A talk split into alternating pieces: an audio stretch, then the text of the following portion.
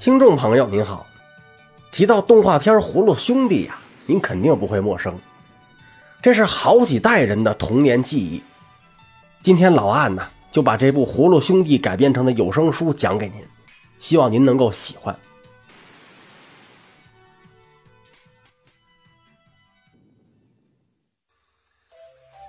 首先说这个故事发生在哪儿啊？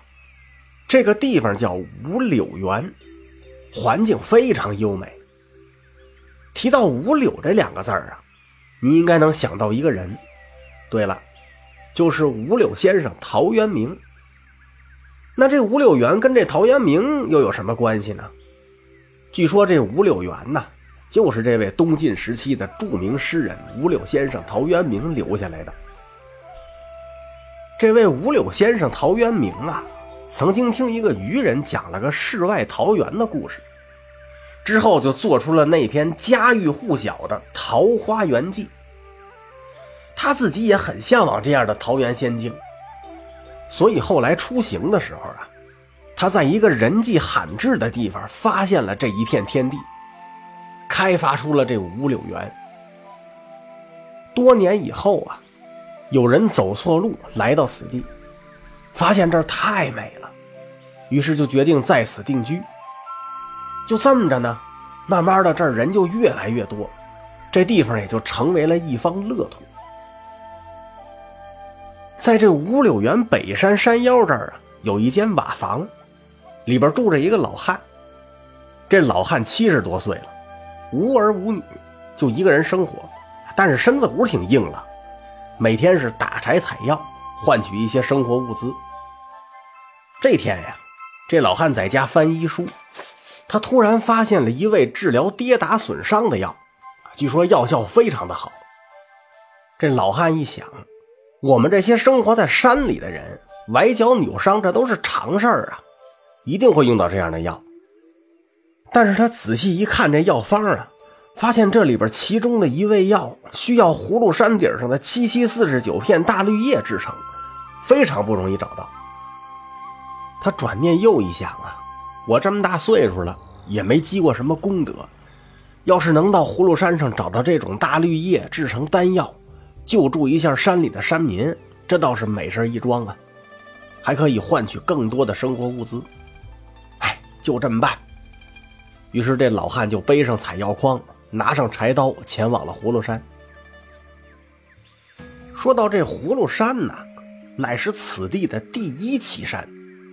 虽说不是很高，但奇就奇在啊，这座山的形状像是一个巨大的葫芦矗立在崇山峻岭之中。而且这座山是极难攀登，有“小西岳”之称。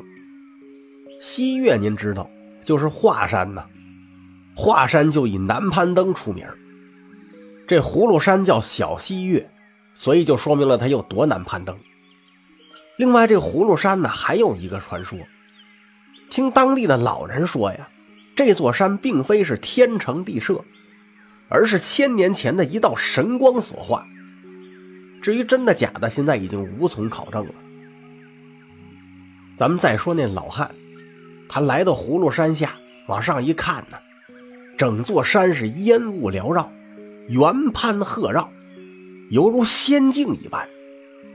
这老汉是不住的感叹。欣赏了一番风景之后啊，这老汉开始爬山。虽说这老汉腿脚还挺灵便的，但是这葫芦山是真难爬。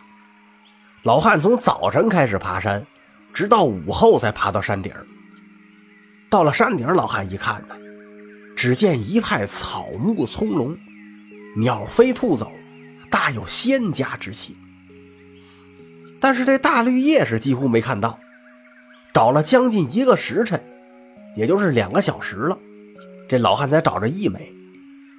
他叹了口气：“哎，果然像这个很多医者说的呀，灵药费功夫。